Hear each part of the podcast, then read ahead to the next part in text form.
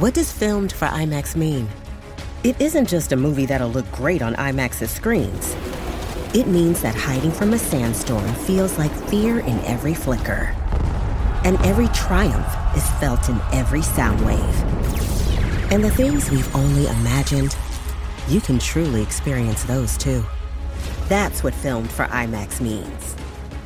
Get tickets to experience Dune Part 2 now and IMAX's exclusive expanded aspect ratio.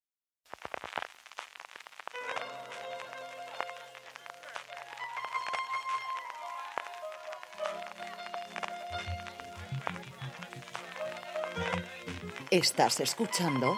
Fuera de Series con CJ Navas. Bienvenidos a Streaming, el programa diario de Fuera de Series en el que un servidor CJ Navas te trae las principales noticias, trailers, estrenos y muchas cosas más del mundo de las series de televisión. Edición del miércoles 17 de mayo, alcanzamos a la mitad de la semana y vamos adelante con todo lo que tenemos, especialmente muchas noticias de fechas de estreno y también renovaciones y cancelaciones en esta semana de Affronts. Antes de todo eso, un poquito de follow-up. Por un lado, ya tenéis disponible El Razones para ver de High Desert, la nueva serie de Patricia Arquette, una comedia absolutamente pasadísima de vueltas que se estrena hoy en Apple TV Plus. No es el único Razones para ver que podréis escuchar esta semana, porque mañana jueves tendremos el de La Unidad Kabul, que es una verdadera maravilla de serie española. Qué gran racha llevamos en los dos últimos meses aproximadamente en cuanto a la ficción patria. Y el viernes tendréis la de El Silencio, la nueva serie de Netflix de Hitor Gabilondo con Aaron Piper. Y también tenemos novedades en cuanto a SWAT. Después de ser cancelada y resucitada los tres días por CBS, resulta que Paramount Global ha vendido a Netflix los derechos de emisión de las primeras cinco temporadas. No solo estarán disponibles en Paramount Plus, sino también en Netflix confirmando una vez más este cambio de criterio en cuanto a los grandes conglomerados de quedarse con los derechos a perpetuidad de las series que producen. Si hay posibilidad de sacar dinero, van a volver a venderla como si esto fuese en primeros de los 2010 y en otros momentos os diría que esto es síntoma de que Netflix podría renovar la serie más allá de esta última temporada que está confirmada en CBS. Pero eso, conforme bajan las aguas en Netflix, es harina de otro costal a día de hoy. Arrancamos ya el apartado de noticias con la huelga de guionistas y empezamos como lo hicimos ayer con los premios Tony, que se puede convertir en una piedra en el camino de la solidaridad prácticamente global que hasta ahora han tenido los guionistas en sus reivindicaciones. Los comentarios, tanto en Twitter como en medios de la gente del mundo de Broadway, siguen apoyando sin fisuras a la huelga, pero uno lee entre líneas y al final siempre te queda la sensación del pero leche, ¿qué os costaría solamente en un programa? No nos hagáis la puñeta, porque al final es cierto que estos premios es la forma de dar a conocer muchas obras de teatro que después de estar en Broadway van a hacer un circuito nacional por Estados Unidos y que llevarse una, dos, tres estatuillas te permite cuando hagas estas turnés vender mucho más fácilmente los espectáculos. Es significativo el hecho de que el sindicato de guionistas haya anunciado que no va a montar piquetes en la gala, una gala cuyos productores están dándole una vuelta a ver cómo pueden llevarla adelante. Y en el apartado diario de suspensiones de rodaje, hoy se han añadido tanto el pingüino como de Chi, que tuvieron piquetes en la puerta de sus respectivos estudios de rodaje. La producción de la cuarta temporada de The Mandalorian casi seguro que se verá obligada a retrasarse. Y por último, también le ha afectado a Apueste su vida, el concurso que en su tercera encarnación presenta Jay Leno desde el pasado 2021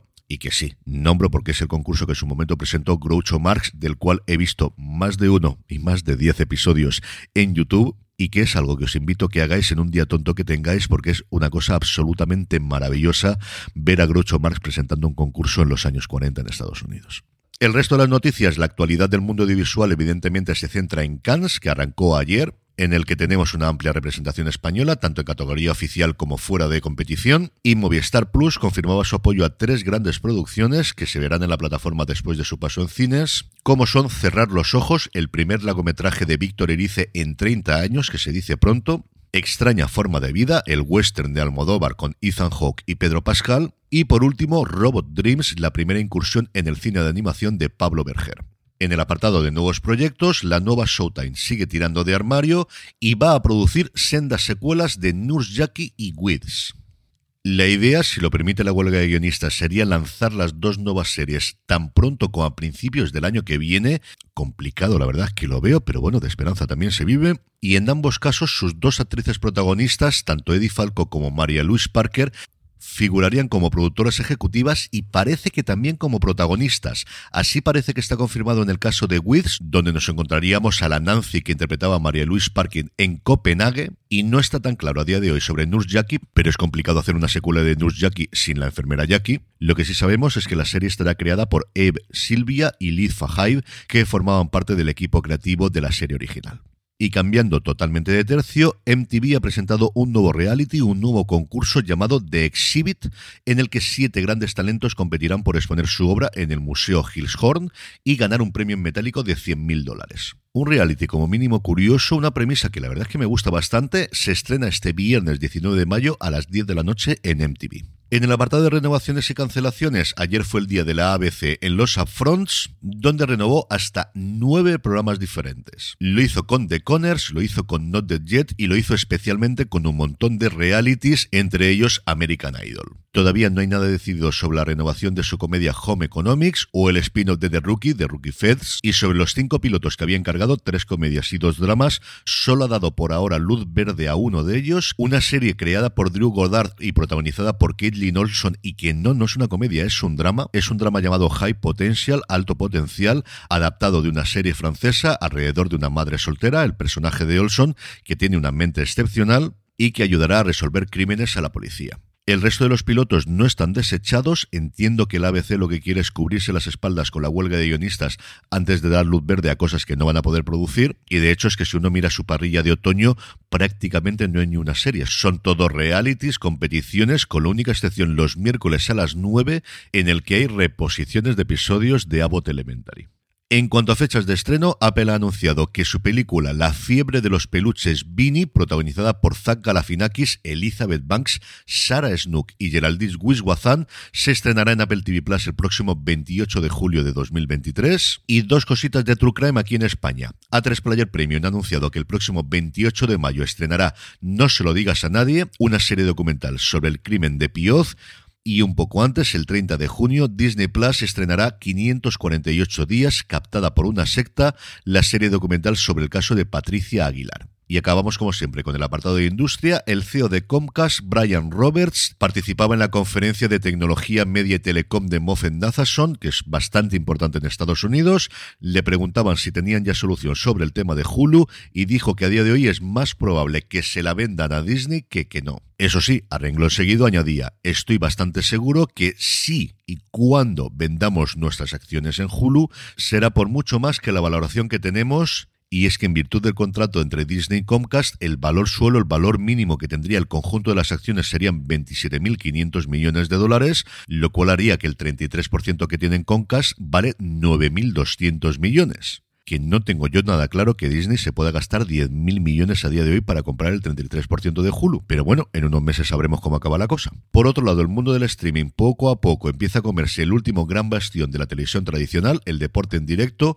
y en Estados Unidos sobre todo el del fútbol americano, y es que Peacock ha anunciado que para esta temporada 2023-2024 de la NFL va a emitir por primera vez en una plataforma de streaming un partido en exclusiva, no, no compartido con NBC o con otros canales en abierto, en en exclusiva un partido de los playoffs. Y sí, es un partido previo a la primera ronda, es un partido de las wildcards, pero por algo se empieza. Y también sobre la NFL, y para que veáis la importancia que el español está cobrando en Estados Unidos en los últimos años, Televisa Univision también presentaba sus novedades en los upfronts y la gran noticia era que había llegado un acuerdo con la NFL y con la CBS para emitir simultáneamente en español la Super Bowl que se celebrará el próximo 11 de febrero en Las Vegas, Nevada. En el apartado de vídeos y trailers, Max, porque ya es el primer vídeo que veo que no ponía HBO Max, sino Max, ha mostrado un pequeño making of de Gremlins, Secretos de Mogwai, su nueva serie que veremos este verano. Peacock, por su parte, ha mostrado el trailer de Basado en una historia real, una serie cuya premisa recuerda mucho a solo asesinatos al edificio, pero con un humor mucho más negro que la serie de Disney Plus, muy centrada en el mundo de los podcasts de True Crime, con dos pesos pesados protagonizándola, como Kelly Cuoco y Chris Messina, y cuyo tráiler la verdad es que me ha gustado mucho, como también me ha gustado, porque me gusta también mucho la serie, la segunda temporada de Swagger, una serie sobre el mundo del baloncesto de instituto, pero no solamente sobre el mundo del baloncesto, recuerda muchísimo en cuanto a tono y en cuanto a lo que cuenta, trasladándose de Texas a Washington, a lo que hacía Friday Night Lights. La segunda temporada llega a Apple TV Plus el próximo 23 de junio y de verdad que es una de esas pequeñas joyas que tiene la plataforma de la manzana que si no habéis visto tenéis que ver. Metiéndonos ya en el apartado de estrenos y hablando de Apple TV Plus, hoy como os decía al principio llega la primera temporada de High Desert, la nueva comedia de Patricia Arquette, producida por Ben Stillers, que es una comedia divertidísima, muy muy cafre, muy pasada de vueltas. A mí me ha gustado muchísimo, Patricia Arquette está en protagonista absoluta y en cuanto a secundarios, aunque todo el mundo hablara de Matt Dillon y Rupert Friend, para mí es la serie de Brad Garrett, que es un actor que me lleva fascinando desde que lo vi en su momento en Todos quieren a Raymond. Como os decía al principio, si queréis saber más sobre la serie, tenéis 20 minutitos de Juan Francisco Bellón y un servidor hablando de ella en review de fuera de series. Y lo otro que nos llega hoy es un nuevo episodio de Accuse, en concreto la historia de Jack, protagonizado por Jason Ritter, que interpreta a un profesor acusado de violación tras ayudar a una alumna a cruzar las fronteras estatales para abortar y cuyo gran atractivo para mí, más allá de la historia y de que Ritter es un actor que también me gusta mucho, es que está dirigido por Michael Chiklis, que a ver si le coge gusto a esto porque creo que puede ser un grandísimo director de televisión en los próximos años. Y terminamos como siempre con la buena noticia del día y en este caso es una iniciativa de Netflix y Faz Juventud con la colaboración de Z Studios y Vaca Films que han puesto en marcha un proyecto pionero de formación en el ámbito audiovisual para estudiantes de formación profesional. El proyecto está dirigido a estudiantes del grado superior de Electricidad y Electrónica y Administración y Gestión. Se ha puesto ya en marcha una primera edición piloto para un grupo de 60 estudiantes de 10 centros educativos en Madrid y Galicia, porque además del apoyo de Netflix, de Faz Juventud, de Z y de Vaca Films, en el proyecto también están las consejerías de educación de la Comunidad de Madrid y de la Junta y su idea es preparar a profesionales para trabajar en producciones audiovisuales dentro del departamento de cámara, como eléctricos o como maquinistas, y lo que me parece todavía más importante porque es algo de lo que nunca se habla y es absolutamente imprescindible en una producción audiovisual, que es en el departamento de producción, tanto en labores administrativas como en labores de contabilidad, que yo algo de modesta experiencia tengo en esto, no es nada sencillo ni nada fácil y no hay tantos profesionales preparados para llevar toda esa parte financiero-contable dentro de una producción en la que se mueve mucha gente y muchísimo dinero. Hay otra cosa dentro del proyecto piloto que me parece maravillosa y es que durante la formación el alumnado visitará rodajes, aprenderá con especialistas conocimientos técnicos aplicados a su rama profesional y asistirá a charlas con profesionales de las producciones de Netflix, que son de estas cosas que a mí ya me harían ilusión. No quiero ni imaginarme lo que me hubiese ilusionado a mí yo de menos de 20 años si me hubiesen ofrecido esta oportunidad. Lo dicho, una gran iniciativa, a ver si se amplía al resto de España y también yo creo una gran iniciativa que se haga en FP y no solo a nivel universitario. Y os habla alguien que lleva trabajando 21 años de profesor de universidad, pero creo sinceramente que está muy muy bien que esto se amplíe también a la formación profesional. Y con esto concluimos streaming por hoy. Gracias por escucharme. Volvemos mañana jueves y recordad, tened muchísimo cuidado fuera.